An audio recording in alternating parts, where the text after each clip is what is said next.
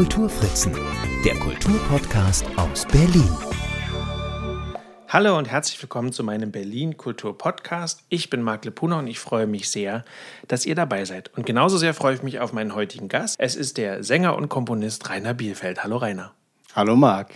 Ich freue mich auch. Ja, und wo wir hier so gemütlich beisammen sitzen, ist das ja eigentlich für mich so ein bisschen so eine Wiederholung von dem, was fast auf den Tag genau vor zwei Jahren war. Wir haben uns vor zwei Jahren schon mal zum Interview getroffen. Das war der Anfang meiner Interviews, die ich aufzeichne. Ähm, nicht für den Podcast, weil den gibt es ja erst seit Mai, sondern für eine Radiosendung, die ich seit Januar 2020 auf Alex Berlin habe. Und du warst mein erster Gast. Das war damals ganz toll, aber unser Interview war damals so auf diese Zeit gemünzt, dass ich das gar nicht später mehr im Podcast ähm, ja, verwenden konnte oder wollte. Und mittlerweile ist ja auch so, so viel passiert, dass ich glaube, dass es super ist, dass wir jetzt nochmal reden. Nichtsdestotrotz bist du ja eigentlich in jedem meiner Podcasts mit dabei, weil der Jingle, den ich verwende, den hast du ja mir geschrieben und darüber freue ich mich sehr. Stimmt, es ist mir ein Vergnügen, eine Ehre. und natürlich auch heute dabei zu sein. Ja, und jetzt sitzen wir aber eben nicht wie vor zwei Jahren in deinem kleinen Studio in der Schöneberger Altbauwohnung, sondern wir sitzen im Wendland, ebenfalls in deinem Tonstudio. Was hat dich denn ins Wendland verschlagen? Ja, äh, die Sehnsucht nach ein bisschen mehr Ruhe und nach Platz und äh, einem, einem großen Haus. So, ich habe hier Anfang des Jahrtausends schon mal gewohnt, beziehungsweise damals bin ich, bin ich gependet. Also ich hatte hier was zur Miete und äh, bin gependet zwischen Berlin und hier. Und jetzt habe ich mich entschieden, ganz hierher zu gehen. Habe also tatsächlich Berlin, wo ich fast 25 Jahre gelebt habe, den Rücken gekehrt. Für die, die es nicht wissen, das Wendland äh, gehört zu Niedersachsen. Das ist äh, ganz dicht an der sachsen-anhaltinischen Grenze. Also so wirklich so ein Zipfel von, äh, von Niedersachsen, der, der nach Sachsen-Anhalt hineinragt. Und da lebe ich jetzt. Und die Gegend ist cool, die Leute sind nett, die sind entspannt. Wer Wendland schon mal gehört hat, der hat es meistens äh, über Gorleben gehört, denn äh, hier in der Nähe ist tatsächlich das äh, berühmt-berüchtigte, äh, eben jetzt nicht mehr äh, Endlager. Das ist ja jetzt vom Tisch nach jahrelangen Protesten. Und diese Proteste haben aber auch die Gegend sehr geprägt, positiv. Also das ist dann tatsächlich was Gutes, was Gorleben uns gebracht hat, dass hier doch sehr bunt gemischte Leute sind, viele äh, Demonstrierer von damals, viele Alternative und Umweltschützer sind hier hängen geblieben. Die eher konservativen Bauern seinerzeit, die haben dann, äh, sind dann umgeschwenkt und haben halt auch mit den, mit den Demonstrierenden hier gemeinsame Sache gemacht und für, für die Sache beziehungsweise gegen Gorleben gekämpft. So, deswegen ist es hier das, das Klima ganz gut. Das ist auch ein der dünn besiedelste Landkreis Deutschlands, aber mit einem eigenen CSD zum Beispiel. Das finde ich äh, sehr cool. Mit Treckerparade. Eine Treckerparade, das ist natürlich, was dem CSD in Berlin fehlt. Mm, du bist ja in Hamburg geboren, Dementsprechend ist es jetzt auch nicht so eine Rückkehr in die Provinz, wie man sich das ja vorstellen könnte. Es ist wieder dichter an Hamburg dran und ich, ich merke das auch an den Leuten hier. Es ist norddeutscher als in Berlin. Berlin ist ja ganz unhanseatisch, muss man sagen. Ähm, und ich finde das schön. Also es, äh, ich bin jetzt wieder äh, dichter, Luftlinie zumindest, äh, an Hamburg dran und äh, mag dieses Gefühl. Also es ist ein bisschen norddeutscher. Ich habe es sehr geliebt, in Berlin zu sein. Ich bin ja auch nach wie vor häufig in Berlin zum Arbeiten und habe Freunde dort. Und äh, ich habe jetzt nicht, nicht, äh, nichts Böses zu erzählen über Berlin, aber ähm, die Wohnsituation wird ja auch ein bisschen schwieriger. Und wenn man so mal richtig Platz haben will und auch mal um Mitternacht Musik machen möchte, ähm, dann äh, muss man doch, doch sich irgendwo anders was suchen. Weil so ein, äh, ein großes Haus mitten in Berlin, das, man kann nicht alles haben. Ja, das, äh, das kann ich natürlich nachvollziehen, obwohl ähm, ich ja diese Vorstellung, dauerhaft in so einem dünn besiedelten Gebiet zu sein, mir nicht so vorstellen kann, obwohl das jetzt für so ein paar Tage ganz wunderbar ist. Deshalb nochmal vielen Dank auch für die Einladung. Wir fangen mal ganz vorne an, weil mich nochmal interessiert, ähm, wie du zur Musik gekommen bist. Wie bin ich zur Musik gekommen? Ich wollte das schon immer machen. Also wenn ich jetzt ganz vorne anfange, dann habe ich, äh, mein Papa hat nie so richtig Musik gemacht, war aber oder ist äh, sehr musikalisch. Er lebt immer noch, er ist 97, ähm, das äh, hat aber nie die, die, ähm, die Chance gehabt, das zu lernen und sie auch dann in, in älteren Jahren auch nicht mehr ergriffen. Aber es, äh, ich merke das so, wenn, wenn er zu, zum Radio zweite Stimmen singt spontan, äh, dass er, dass er da ein gutes musikalisches Gehör hat. Und äh, er spielte dann halt, als ich klein, kleiner Junge war, auch äh, häufig Mundharmonika. Und er hatte mehrere Mundharmonikas und irgendwann die älteste hat er mir dann irgendwann vermacht. Und da war ich, glaube ich, wirklich so drei, vier Jahre alt und habe dann irgendwann auf dem Dachboden, äh, während meine Mama Wäsche aufhängte, habe ich ein Lied gespielt. Und zwar richtig gespielt. Also irgendein bekanntes Lied, ich weiß nicht mehr, welches das war, aber richtig äh, die richtige Melodie. Und sie hat und meine Mama erstarrte und sagte, wer hat dir denn das gezeigt? Dann habe ich gesagt, das habe hab ich hab mir so ausgedacht, so habe ich jetzt gerade, habe ich so gemacht. Und da ist sie dann hellhörig geworden. Dann ging es auch tatsächlich los, dass sie mich dann gefördert haben. Dann bin ich über Melodika, äh, zum, zur Heimorgel gelangt und dann irgendwann zum Klavier gekommen. Und das war eigentlich auch nur Zufall. Das ist natürlich heute mein Hauptinstrument, meine große Liebe, das Klavier. Ähm, aber meine Mama hatte mich früh schon mal gefragt, möchtest du, äh, möchtest du gerne Klavier lernen? Habe ich gesagt, ja, also möchtest du ein Klavier haben, hat sie gefragt. Ich habe gesagt, ja, aber ohne Lehrer. Und da war die Sache vom Tisch, weil ich mir das vorstellte, ich hatte so Freunde draußen, äh, so in, in, meiner, in meinem Heimatwohnort Farmsen, Stadtteil von Hamburg, mit denen ich gespielt habe. Und die mussten dann immer irgendwann zum Klavierunterricht und fanden das mal ganz, ganz schrecklich. Und deswegen konnte ich mir das gar nicht vorstellen.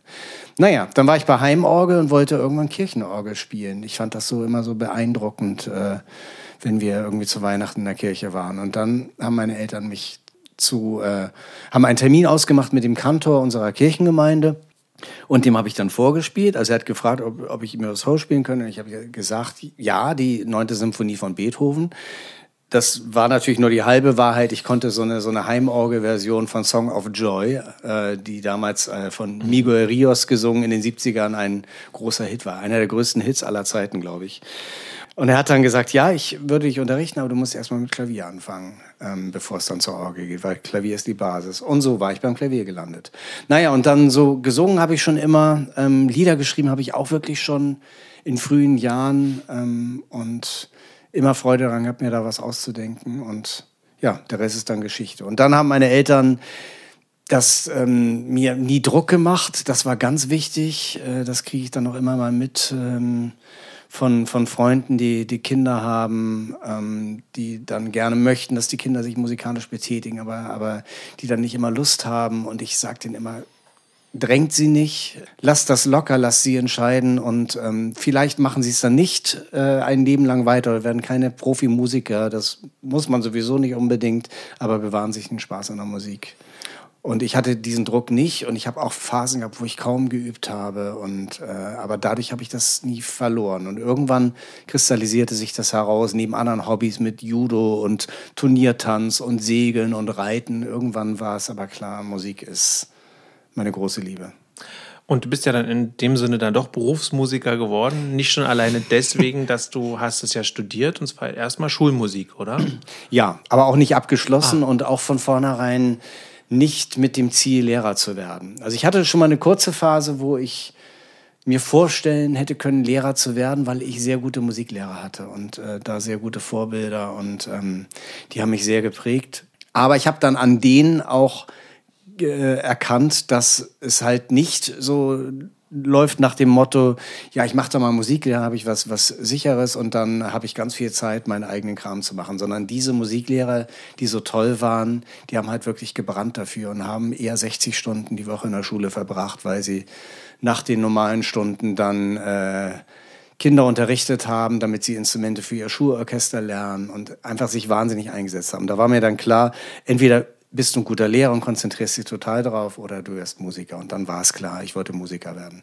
Dann war aber so seinerzeit, also ich habe angefangen zu studieren, Anfang der 80er, 83, 84 und da gab es halt nicht die Möglichkeit, Popmusik zu studieren. Und im weitesten Sinne Popmusik war halt immer meine, meine große Liebe und deswegen habe ich mir alle so ein bisschen zusammengesucht. Und äh, da war Schulmusik erstmal so die Entscheidung, so eine Bandbreite zu bekommen, weil man da halt in, in viele Sachen so reinschnuppern konnte und ähm, viele Sachen lernen konnte bevor, und sich nicht so auf eine Sache konzentriert hat. Ich habe dann auch Gasthörerkompositionen gemacht und äh, das war aber nicht wirklich das, wie ich mir Komposition vorgestellt habe. Es war halt wahnsinnig theoretisch, wahnsinnig äh, elitär und es war auch für die Kommilitonen dort in dem Kompositionsbereich immer eine große Lachnummer, wenn ich ein Chanson geschrieben hatte, ein neues. Aber ich fand es auch nicht weniger komisch, wenn sie mal wieder eine Tonbandcollage gemacht hatten. Also wir passten da nicht zusammen. Ich war nicht für die Avantgarde geboren. Mhm. Nee, und das erinnert mich an einen anderen Aspekt, den du mir damals erzählt hast, nämlich, dass du schon früh ähm, durchaus auch mit Populärmusik Geld verdient hast. So kann man es auch ausdrücken, ja. Das hast du jetzt sehr charmant umschrieben. Ich habe äh, relativ früh angefangen, Tanzmusik zu machen, als Alleinunterhalter mit Orgel. Also da kam dann doch die, die etwas schräge Vergangenheit mit der Heimorgel. Die kam mir da sehr zu Pass. Und äh, meine Turniertanzvergangenheit, die ich auch eben schon erwähnt hatte. Ich hatte als Kind bi bis in meine Jugend hinein, also von 8 bis 16 habe ich Turniertanz gemacht. Dadurch war ich auch so in dieser Turniertanzwelt ein bisschen vernetzt und ich kannte die ganzen Tempi natürlich auch. Also ich wusste, wie schnell ein Cha-Cha zu sein hat und wie langsam ein langsamer Walzer und wie schnell ein Wiener Walzer. Und dadurch hatte ich äh, neben auch Kleingartenvereinen und äh, Silberhochzeiten und äh, anderen Dingen hatte ich auch oft äh, Tanzclubs, Tanzvereine, Tanzschulen, die mich gebucht haben. Und das, das war mit 16 so eher so ein Zufall und, und äh, dann sprach sie da so rum und dann habe ich eigentlich schon, bevor ich aus der Schule kam, von Musik gelebt und habe das äh, dann auch, ja, irgendwann Anfang meiner, meiner 20er aufgehört. Es war dann, es war nichts fürs ganze Leben. Das wäre, glaube ich, nicht gut gegangen. Aber es war eine Zeit lang gut. Ich konnte Bühnenerfahrung sammeln, ähm, hab da Spaß gehabt, konnte Repertoire sammeln. Also ich war dann doch sehr, sehr fit in alten Schlagern und, äh, und ja, und das waren teilweise mega Jobs, also von der, von der Dauer her. Also ich habe da acht bis äh, neun Stunden manchmal gespielt mit, mit kleinen Pausen, aber das war schon äh, beinhart, aber wie gesagt, auch eine gute Erfahrung. Hm, das kann ich mir vorstellen.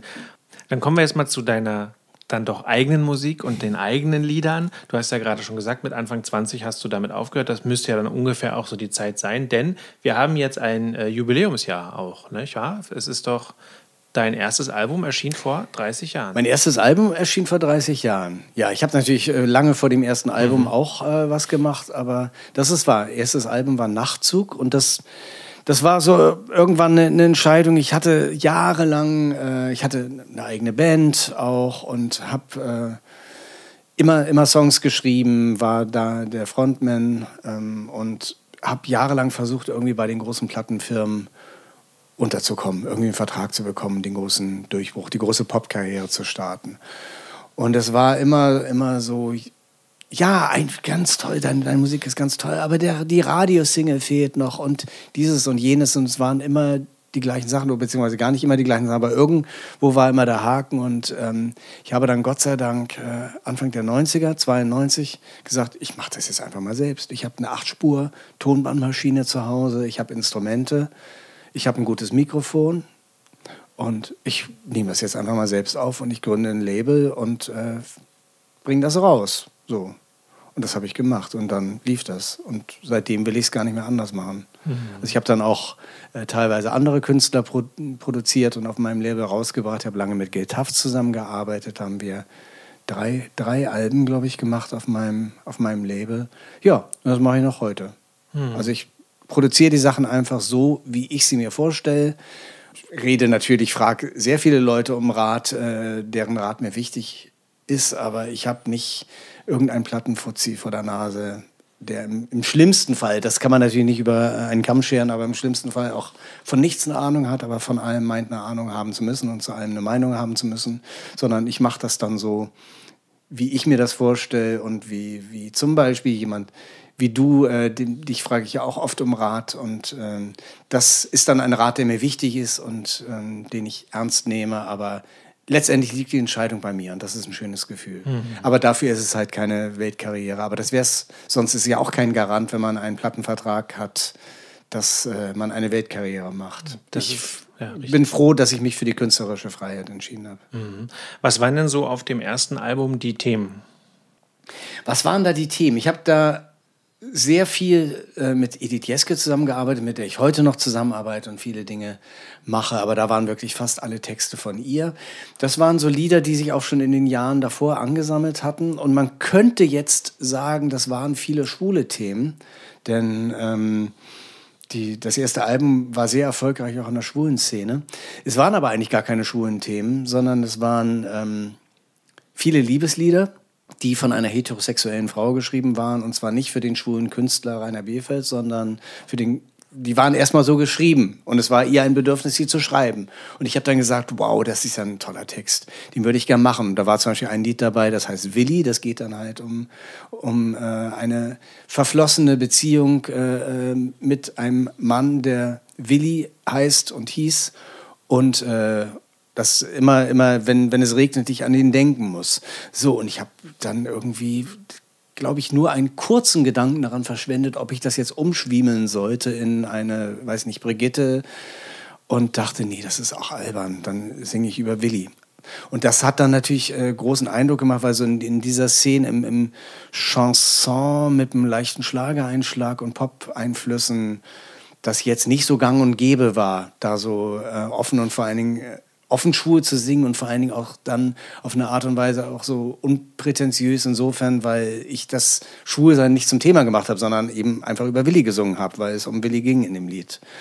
Ja, das hat für ein, einen positiven Aufruhr gesorgt und das fand ich auch sehr schön. Das begegnet mir heute immer wieder Menschen, die sagen, äh, dass ihnen mein erstes Album äh, so sehr bei ihrem Coming Out geholfen hat und dass sie es so, so viel gehört haben, dass ihnen das so viel Mut gemacht hat. Ist, und das finde ich schön und finde ich grandios. Und es war aber eigentlich nicht erstmal das, das äh, originäre Ziel, sondern ich äh, dachte einfach, warum soll ich das jetzt alles umdichten lassen oder noch schlimmer irgendwie so auf so eine zweite Person irgendwie äh, äh umdichten lassen, wenn die Texte sind schön, es geht um Willi, ich äh, ähm, fühle es genauso, passt. Mhm. Und so mache ich das. Also ich habe gar nicht so viel Gedanken daran verschwendet damals. Mhm. Und nach äh, zwei Alben war dann aber erstmal so ein bisschen Ruhe mit der Solokarriere und du hast Geld hast du schon erwähnt, du hast ja dann eben auch viel mit und für andere Musiker gearbeitet und Musikerinnen natürlich. Ähm, wie kam es denn letztlich zu diesen ganzen Kontakten oder wie bist du denn in diese Szene, ich heute würde man vielleicht sagen, diese Chanson-Kleinkunstszene in Berlin dann da hineingeraten? Weil du ja, muss man auch sagen, zu dem Zeitpunkt noch in Hamburg gelebt hast. Ne? Ich habe da noch in Hamburg gelebt. Ich bin Mitte der 90er umgezogen, aus Liebe und aus Arbeit. Das war dann auch so eine Phase, wo ich mit Tim Fischer arbeitete. Wieder, wir hatten dann schon unsere erste Pause gemacht und mit Geet Hafts anfing zu arbeiten. Die lebten dann beide in Berlin zu dem Zeitpunkt und dann habe ich mich auch noch in einen Berliner verliebt und dann dachte ich, ja, jetzt kann man, es war für mich als Hamburger nicht so vorgesehen und geplant, dass ich jemals die Stadt in meinem Leben verlassen würde. Aber vielleicht sollte man das dann doch mal machen. Dann bin ich nach Berlin gezogen.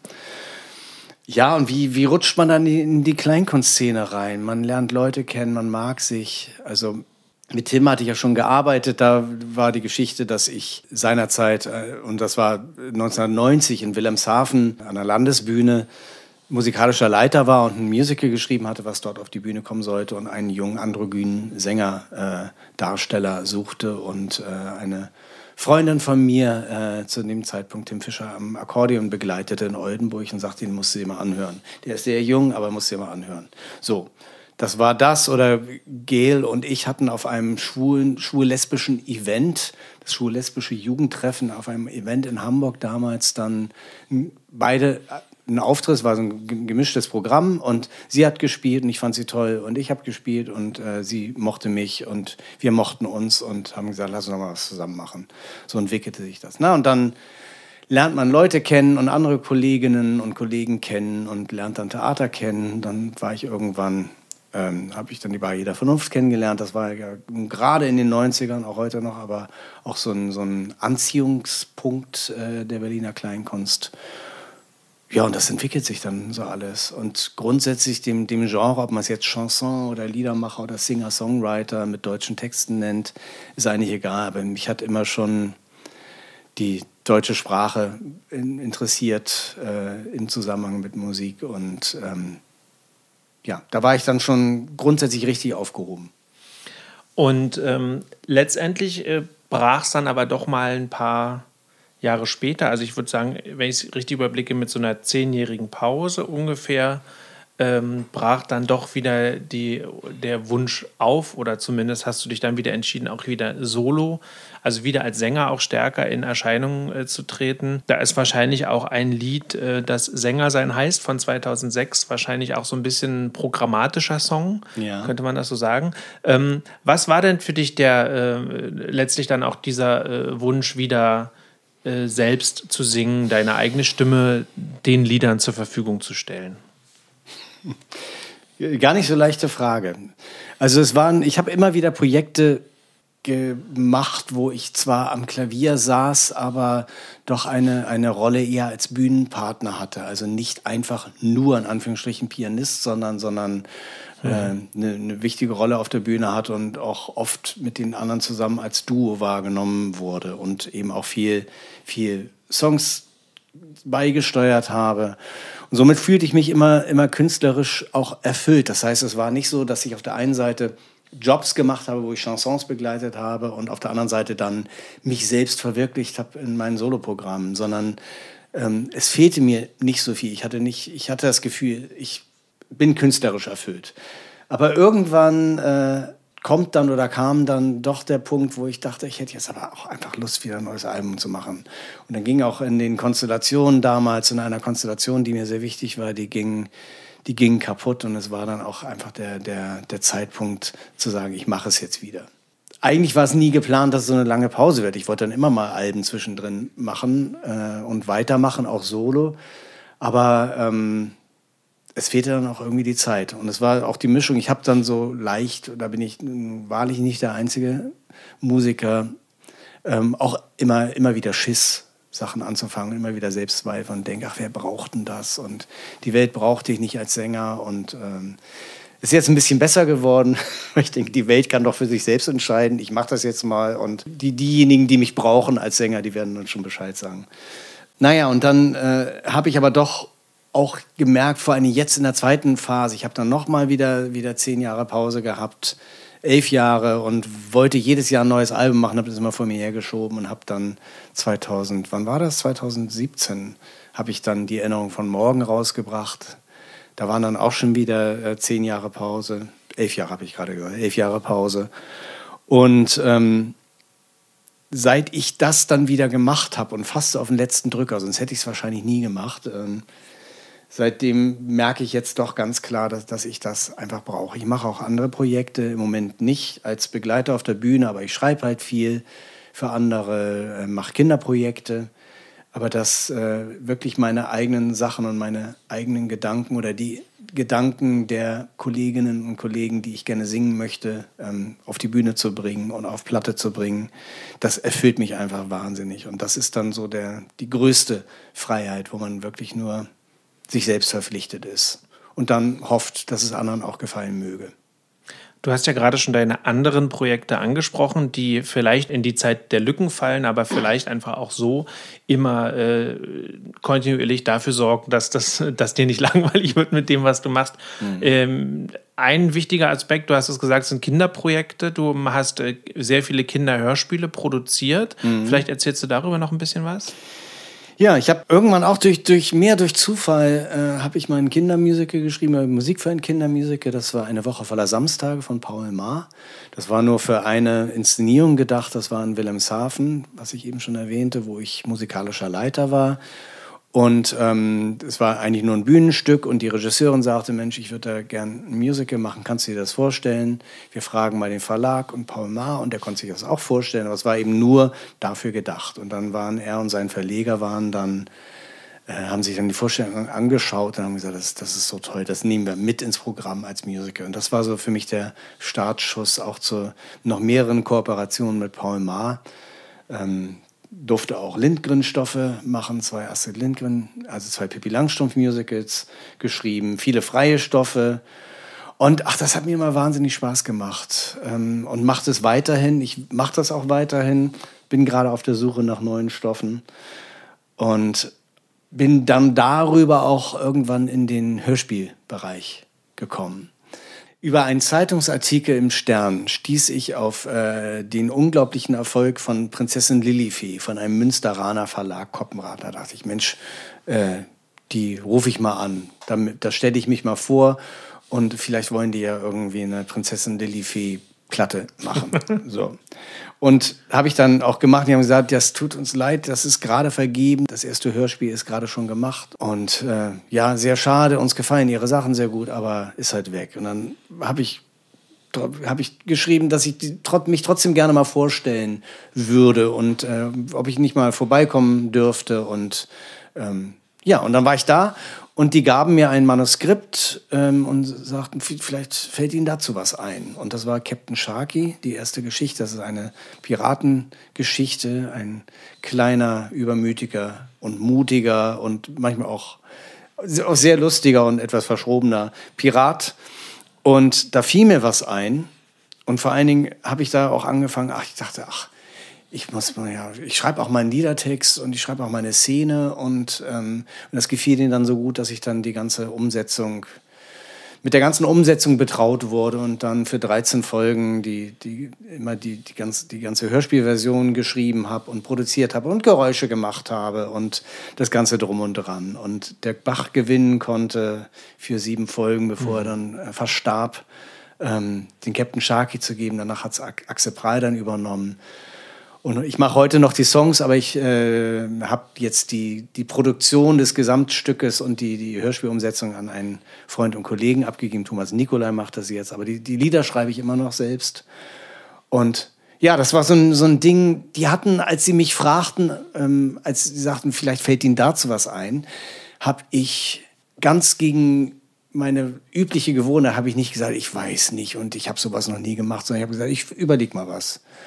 Und, äh, und mir fiel was ein. Und da war ich wirklich mal ins kalte Wasser gesprungen. Und äh, was ich nicht immer mache. Ich kann manchmal auch sehr zögerlich und zaghaft sein und lerne das jetzt auf meine alten Tage erst da ein bisschen mutiger zu sein und, äh, und mir da ein bisschen mehr Sachen zuzutrauen. Auch nicht übermütig zu werden, aber ja, und das ist so der, der, der Hörspiel- und, und Musical-Bereich. Ich habe auch Erwachsenen-Musicals geschrieben, aber die, die Sachen für Kinder, die äh, machen mir immer total Spaß, weil ich da selbst, ich gehe da sehr, sehr unbefangen ran, oftmals viel unbefangener als an, an die Lieder für mich als Solokünstler und werde da wieder zum, zum kleinen Jungen. Also ich habe meine Kindheit in bester Erinnerung und äh, kann mich da gut wieder hineinversetzen und äh, es tut mir immer, immer gut, auch wieder ein bisschen rumzuspinnen, albern zu sein und äh, einfach mal ein bisschen, bisschen auch auf eine schöne kindliche Art und Weise auf die Kacke zu hauen. Mhm.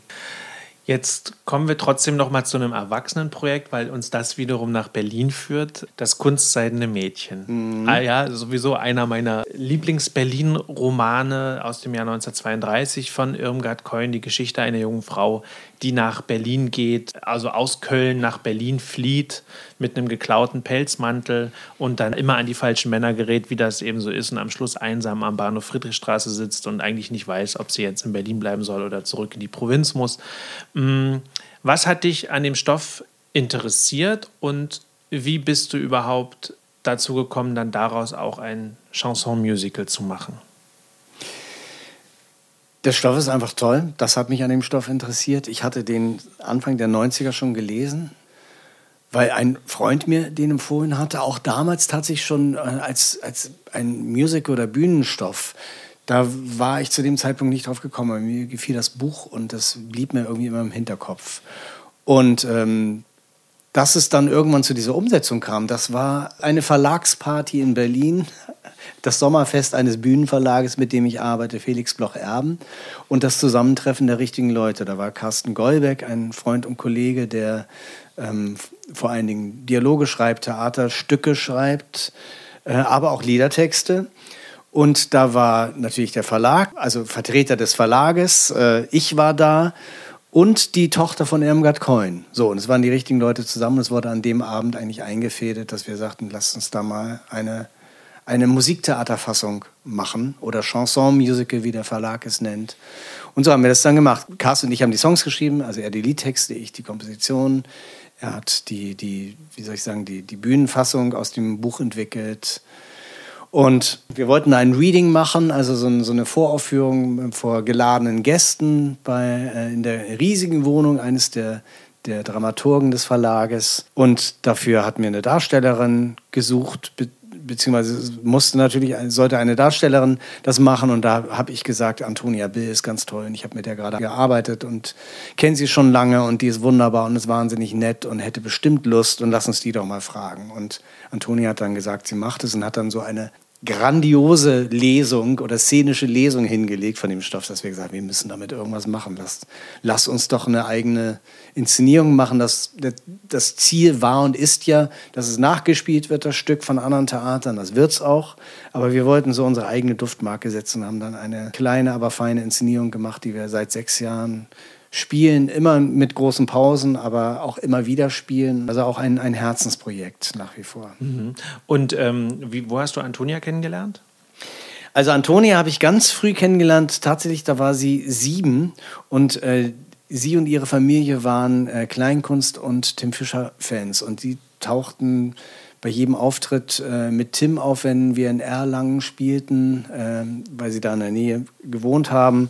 Aber auch wenn ich mit Gel dort gespielt habe oder Solo da gespielt habe, die Familie war immer da. Und ich habe mich mit der Familie einfach angefreundet und fand dieses Mädchen so grandios, was bei einem Auftritt auch auf die Bühne ging und Stroganoff äh, gesungen hat von vorne bis hinten. Wer das Lied nicht kennt, das ist ein ganz tolles Lied von Friedrich Holländer mit wahnsinnig viel Text und das war sehr beeindruckend. Und dann haben wir uns jahrelang nicht gesehen und irgendwann, da hatte ich dann äh, ab 2008 wieder mit Tim Fischer zusammengearbeitet. Wir hatten einen unserer ersten Auftritte wieder in Süddeutschland, waren in Erlangen und nach der Show sitze ich dann am, am Tisch und da sitzt eine schöne junge Frau und sagt, sie ist Antonia Bill von damals. und äh, wir kamen und hab, ich habe mich dann gefreut und wir haben geschnackt und geredet. Und sie hat gesagt, ja, ich komme demnächst nach Berlin. Ich studiere, wer werde an der Ernst Busch äh, Schauspiel studieren. Und dann habe ich gesagt, super, ich unterrichte an der Ernst Busch, dann sehen wir uns wieder. Und so war das dann. Da haben wir uns dort wieder. Ich habe den, den ihren Jahrgang gar nicht unterrichtet, aber ich habe extra Stunden tatsächlich bekommen, um sie mit ihr ein Programm zu erarbeiten für einen Bundeswettbewerb Gesang. Den hat sie dann gewonnen, grandiosest.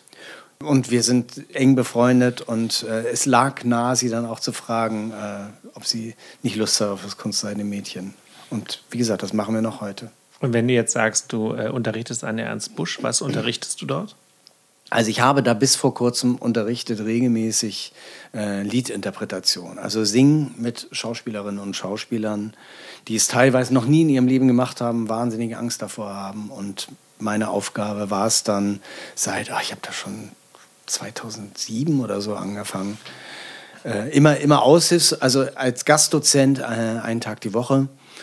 Und ähm, ja, habe mit den, mit den Menschen Lieder erarbeitet, versucht ihnen die Angst vom Singen zu nehmen und vor allen Dingen versucht, ihr Schauspiel, ihre schauspielerischen Fähigkeiten äh, mit Musik zusammenzubringen und ihnen klarzumachen, dass es nicht immer äh, auf die hehre Stimme ankommt, sondern auf die Art und Weise, wie man eine Geschichte erzählt und wie man sich damit auseinandergesetzt hat und dahinter steht und wie, wie man es schafft, die Leute zu erreichen.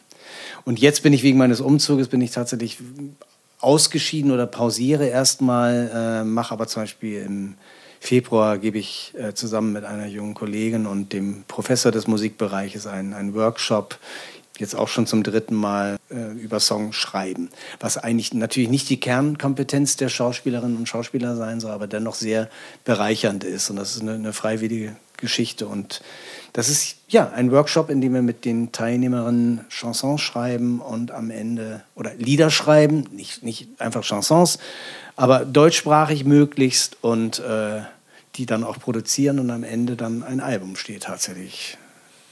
Und damit leitest du aber ja direkt schon über zu der nächsten Beschäftigung, die du ja auch noch machst, damit wir das einmal dann rundum abgehakt haben. Weil in Celle machst du das ja auch. Ja, bei der Zeller Schule, die mittlerweile, die zwar mal viele Jahre in Celle stattgefunden hat, aber mittlerweile in Springen, in Springe in Niedersachsen. Die Zeller Schule ist so eine, feiert dieses Jahr ihr 25-jähriges Jubiläum. Das hat die vorhin schon im Zusammenhang mit meinen Texten erwähnte Edith Jeske äh, ins Leben gerufen. Das ist ein, eine Meisterklasse, ein, ein Förderseminar für Textdichterinnen und Textdichter. Das ist der, der korrekte Begriff für Liedertexter, Textdichter. Mhm.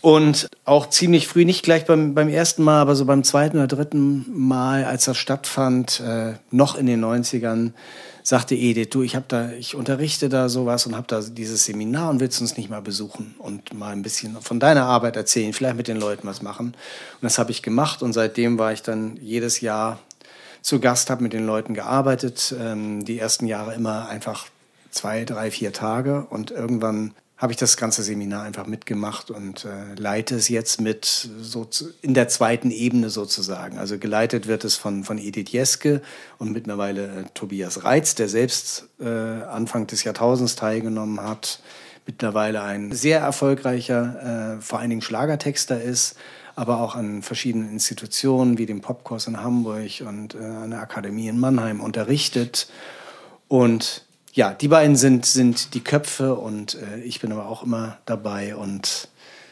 ja, versuche meinen mein Input und meine Erfahrung und meine, meine Liebe zu der Sache und auch meine manchmal äh, anstrengende Akribie, was das angeht, äh, an die Leute zu bringen und sie damit zu inspirieren.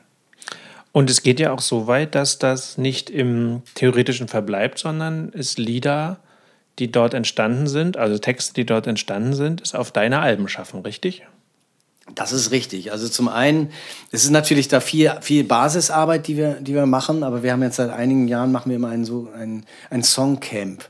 Das passiert auch im wahren Leben sehr oft, vor allen Dingen so im, im Pop- und Schlagerbereich, dass verschiedene Autoren äh, und Autorinnen miteinander schreiben zur gleichen Zeit und das, haben, und das auch unter Zeitdruck, also mit dem Ziel, einen Song an einem Tag fertig zu kriegen. Und das machen wir bei der Zeller Schule auch. Und da betreue ich dann immer das Genre Chanson. Und da sind jetzt seit Jahren in jedem Jahr zwei Lieder entstanden und locker die Hälfte hat es auf meine Alben schon geschafft. Und vor allen Dingen arbeite ich mit den Leuten, die ich bei der Zeller Schule kennenlerne, auch weiter. Also jetzt das Album Orange, mein neues Album, ist tatsächlich eine absolute Zeller Schulearbeit, weil es gibt zwei Texte von Edith Jeske, die sie allein geschrieben hat. Und dann gibt es ganz viele, die ich im Team mit anderen Leuten zusammen geschrieben habe. Es gibt auch noch ein paar einzelne, die die Kolleginnen und Kollegen von der Zeller Schule allein geschrieben haben. Das, das Gros sind tatsächlich Sachen, die ich im Team geschrieben habe, weil ich das dann auch über die Arbeit bei den Seminaren sehr schätzen gelernt habe, miteinander Texte zu schreiben.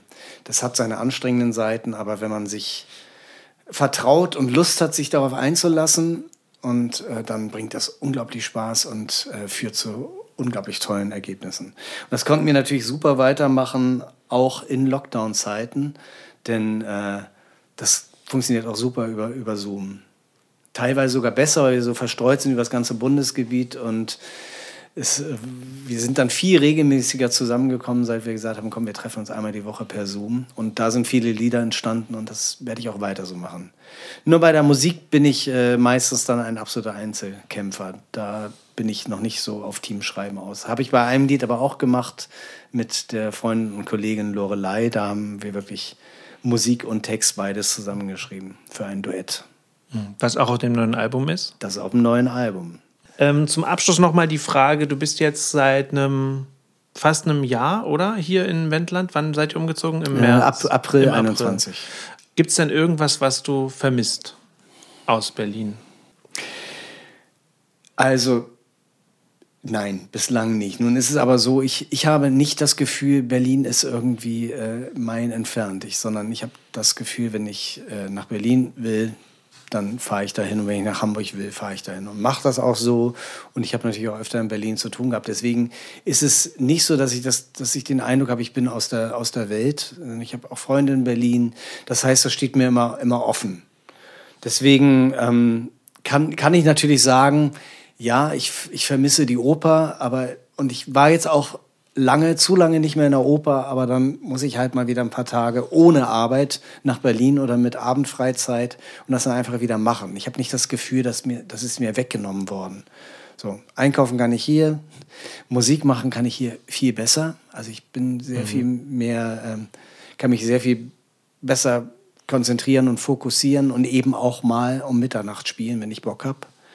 Das finde ich einfach, einfach schön und äh, wir haben einen guten Anschluss gefunden. Also insofern, wenn ich jetzt nach Berlin komme, ist es mir schon teilweise ein bisschen hektisch und laut. Also man gewöhnt sich sehr schnell daran, dass es doch ein bisschen, ein bisschen ruhiger hier zugeht. Aber ich bin Berlin freundlich gesonnen und äh, Hamburg freundlich gesonnen. Ich bin jetzt wieder öfter in Hamburg, als ich es vorher war. Und habe das Gefühl, ich kann das jederzeit, jederzeit machen. Weißt du, also die, die zwei Stunden, die ich nach Berlin fahre, die kann man in Berlin auch meine S-Bahn setzen, wenn es dann noch irgendwie einen Triebwerksschaden gibt. Mhm. So, das ist nicht wirklich, nicht wirklich die Welt an Reise. Mhm. Ja, das, das stimmt. Ähm, jetzt ganz zum Abschluss nochmal, äh, werfen wir nochmal einen Blick auf deine Webseite. Mhm. Du bist ja ähm, da durchaus äh, auch aktiv und hast dir da so ein paar besondere Sachen einfallen lassen, die vielleicht jetzt nicht so alltäglich sind im, mhm. Im Bereich. Vielleicht magst du nochmal kurz einen Einblick da reingeben und vor allem auch, wie du auf die Ideen gekommen bist, ein Musikzimmer einzurichten. Mein virtuelles Musikzimmer, den Logenplatz, den man sich dort reservieren kann. Ich versuche, die richtigen Leute zu, zu begeistern für meine Musik, die begeistert werden wollen äh, und das dann möglichst auch richtig. Das heißt, ich glaube nicht, dass ich auch mit diesem Genre, das ich bediene, ähm, ein Millionenpublikum erreiche. Aber ich glaube, äh, es gibt da Publikum, es gibt auch mehr Publikum, als ich bislang habe. Und die große Frage ist jetzt, wie erreiche ich die und wie kann ich die dann glücklich machen? Und ähm, es gibt eine, eine amerikanische Plattform, äh, Patreon oder Patreon, je nachdem, wie man es ausspricht. Ähm, das ist so ein, so ein Dauer-Crowdfunding. Also da, ähm, das ist so eine, so eine Seite, wo sich nicht nur Musiker, aber auch Musiker und Musikerinnen ähm, registrieren können und Fans können ihnen dort äh, monatliche Zahlungen zukommen lassen und bekommen dafür ganz besondere Extras, die die anderen nicht kriegen. Unveröffentlichte Songs, unveröffentlichte Videos, vielleicht Rabatte alles Mögliche. Da ähm, sind keine Grenzen gesetzt. Und das Problem ist aber, diese Plattform ist hier nicht so bekannt. Das heißt, man muss die sowieso erklären und eigentlich seine Fans mitbringen. Und da habe ich dann irgendwann nach langem Überlegen, habe ich gedacht, Mensch, ich versuche das mal selbst, sowas aufzubauen auf meiner Seite. Mir ist es sowieso sehr lieb, dass möglichst viel auf meiner Homepage passiert ähm, und man nicht alle Inhalte irgendwie rausgibt und die dann Facebook gehören und YouTube gehören und vielleicht Patreon, sondern, sondern ich versuche das mal hier zu machen. Vielleicht ist es vielen Leuten auch lieber, dass sie auf meiner Seite registriert sind als bei einer amerikanischen Firma mhm. auf amerikanischen Servern. Das war so die Idee. Und daran arbeite ich jetzt. Und das ist bei mir das virtuelle Musikzimmer. Und in dem kann man seinen, seinen Logenplatz reservieren. Und da geht es dann halt um eine, nach einem, der Möglichkeit, da mal reinzuschnuppern, um eine monatliche Zahlung. Und dann hat man Rabatte in meinem, in meinem Shop und es gibt ein monatliches Online-Meet and Greet. Und wenn ich in Städten spiele, wo Fans dann bei den Konzerten sind, auch dort ein, ein Meet and Greet, ein direktes. Und es gibt einen Kanal auf Signal, ähm, wo ich dann eben auch sehr, sehr direkt und kurzfristig kommunizieren kann. Und es gibt jeden Monat ein, ein Geschenk, ein unveröffentlichtes, äh, besonderes Lied, was sich Leute runterladen und auch behalten können mittlerweile dann aber auch das ein oder andere Video und, und äh, Lied schon, was auch unveröffentlicht ist, was man nur da findet. Man kann all meine Alben dort streamen, wenn man eben so einen Logenplatz hat. Ja, und bin da immer noch am Probieren und Experimentieren und auch in die Fans äh, hineinhorchen, was, was die sich wünschen von mir. Und ich versuche da irgendwie, ich habe im Moment so den, den Drang, wenn schon independent, und das bin ich dann auch richtig independent und auch nicht von den Plattformen abhängig zu sein.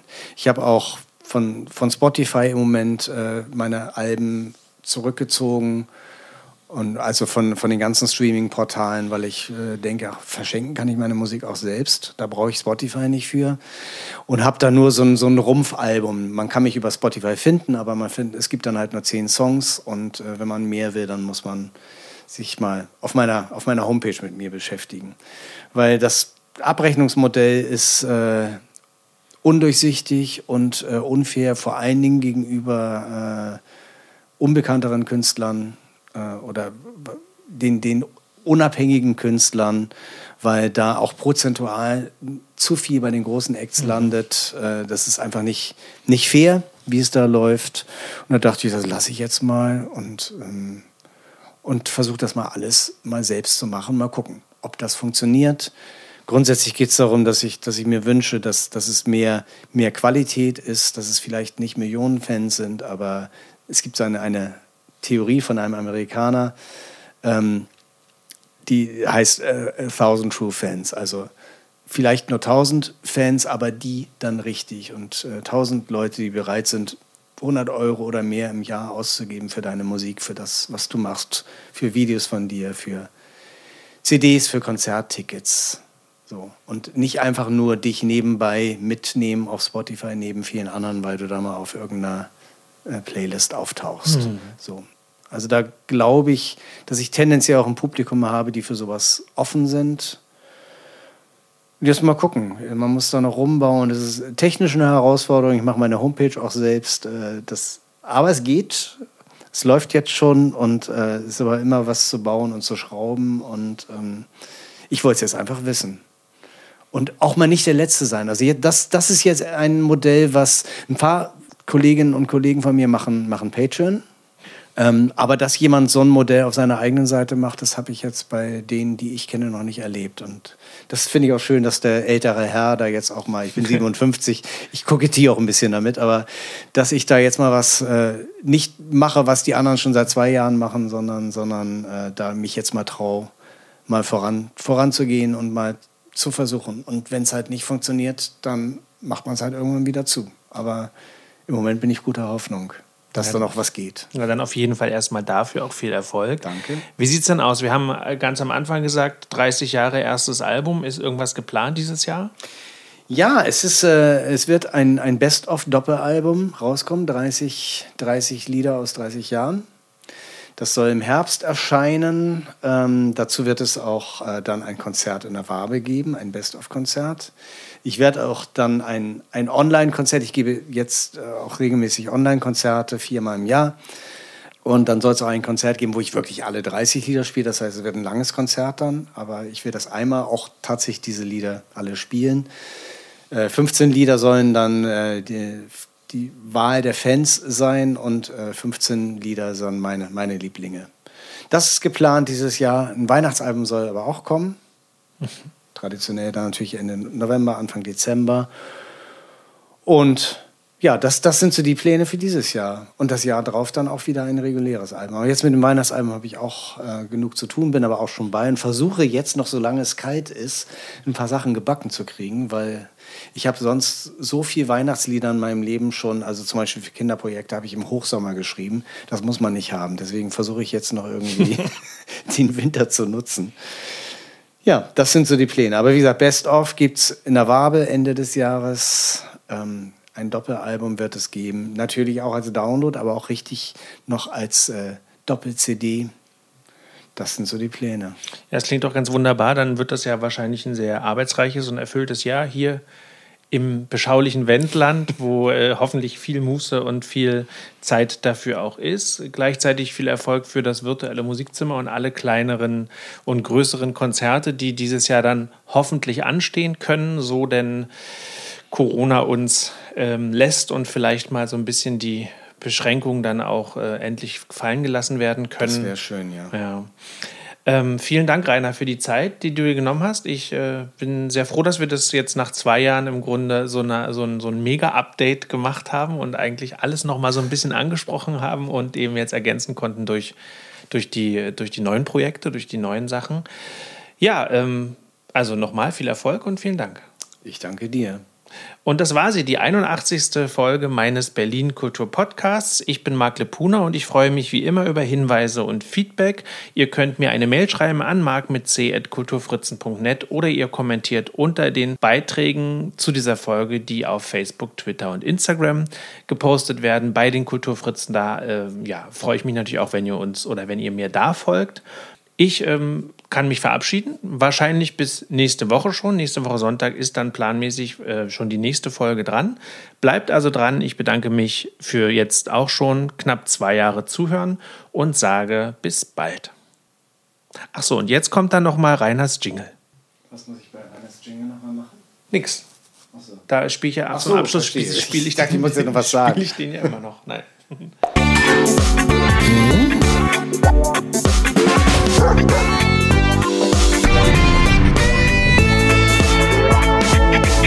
Kulturfritzen, der Kulturpodcast aus Berlin.